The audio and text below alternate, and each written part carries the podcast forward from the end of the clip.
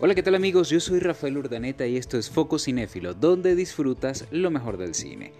Y bueno, revisando opciones para ver en esta cuarentena, hoy vamos a hablar de un clásico.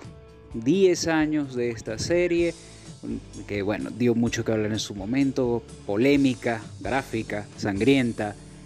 Y es Spartacus, esta adaptación de la historia de aquel gladiador que lideró la rebelión de esclavos contra Roma por allá en el 70 antes de Cristo.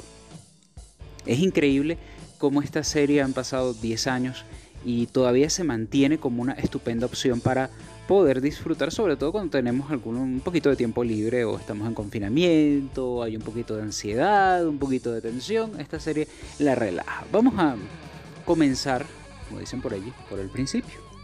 Y es que esta serie fue producida por la cadena Stars, rodada en Nueva Zelanda y nos cuenta, como ya dijimos, la historia de Espartaco, un guerrero tracio que fue en principio soldado, pero luego fue tomado como esclavo por Roma y sentenciado a morir en la arena, donde luego de demostrar sus actitudes fue tomado por, usar un término suave, fue comprado por el Ludus, es decir, la escuela de gladiadores de Quinto Letulus Batiatus, o Batiato, que lo formó para que se convirtiera en un guerrero y por supuesto ser un esclavo que diera ganancias a sus amos. Luego, como ya les digo, aproximadamente cerca del 70 lideró una revuelta lo, donde logró por dos años hacer la guerra al propio imperio romano. De 214 esclavos que intentaron fugarse, solo 70 lograron salir y se convirtieron en dos años en un ejército de más de 60.000 hombres, liderados por este guerrero que murió y trascendió su nombre hasta, hasta este momento en la historia. Pero entremos en detalle de lo que es la serie. Esta serie es muy interesante porque fue rodada totalmente en Nueva Zelanda con un presupuesto de 5 millones de dólares por capítulo. Es una serie que está, tiene mucho de pantalla verde, mucha recreación por computadora y eh, muy pocos escenarios. O sea, realmente si la detallamos es una serie relativamente barata, por decirlo así, salvo por el pago de los actores, pero que cuenta con cosas maravillosas. Por ejemplo, un estupendo guion. Porque si bien estamos hablando de una historia novelada, donde sabemos que las cosas van a terminar mal para Espartaco, vamos a ver también un momento donde se conjugan pasión, eh, intrigas políticas, violencia, sensualidad, y todo eso es un caldo para que uno se quede pegado de ver la serie una y otra vez eh, hasta que llega al final de sus cuatro temporadas. También tiene grandes actuaciones. Grandes actuaciones porque, por ejemplo, tiene a John Hanna, que si algunos recuerdan La momia, aquella que protagonizó Brendan Fraser, el que hacía del hermano de la chica de Rachel, de Rachel Weisz, ese es John Hanna. Estupendo actor británico que interpreta a Batiato, un hombre que maneja el ludus, con, digamos que no tiene sus principios morales muy claros y no tiene escrúpulos para nada. Junto a él está la bellísima Lucy Lawless, quienes muchos la recordarán por su papel en China, la princesa guerrera.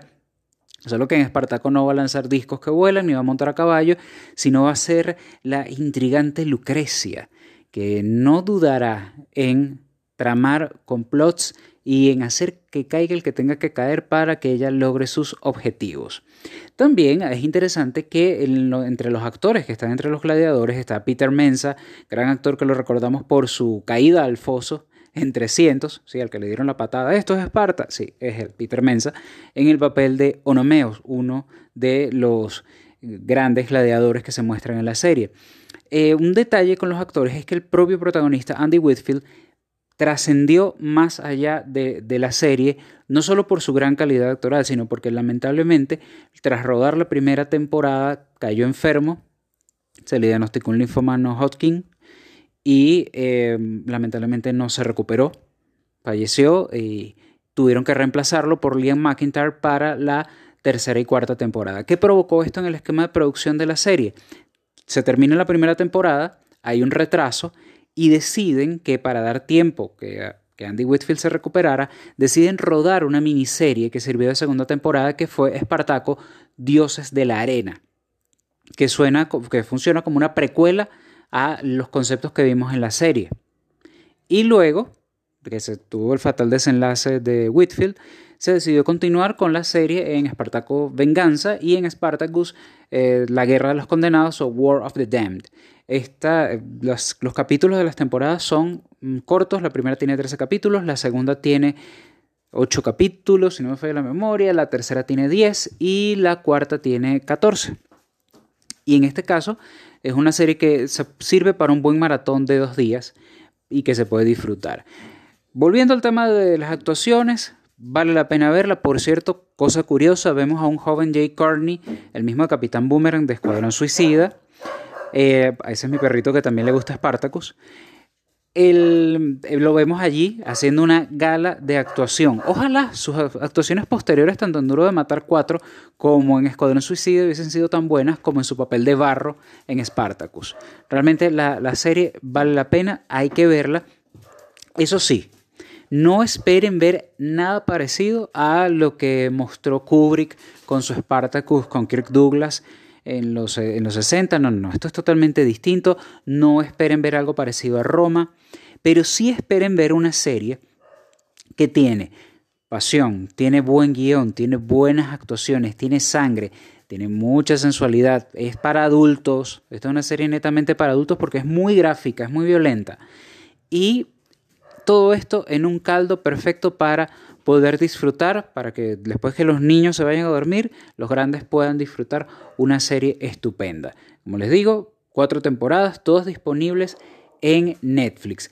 También, no está de más decirlo, a los que les gusta la historia, como a este servidor, tiene muchos datos históricos importantes, no faltan las incoherencias tampoco, pero es importante saber que hay muchos personajes que aparecen allí que son reales o que existieron realmente.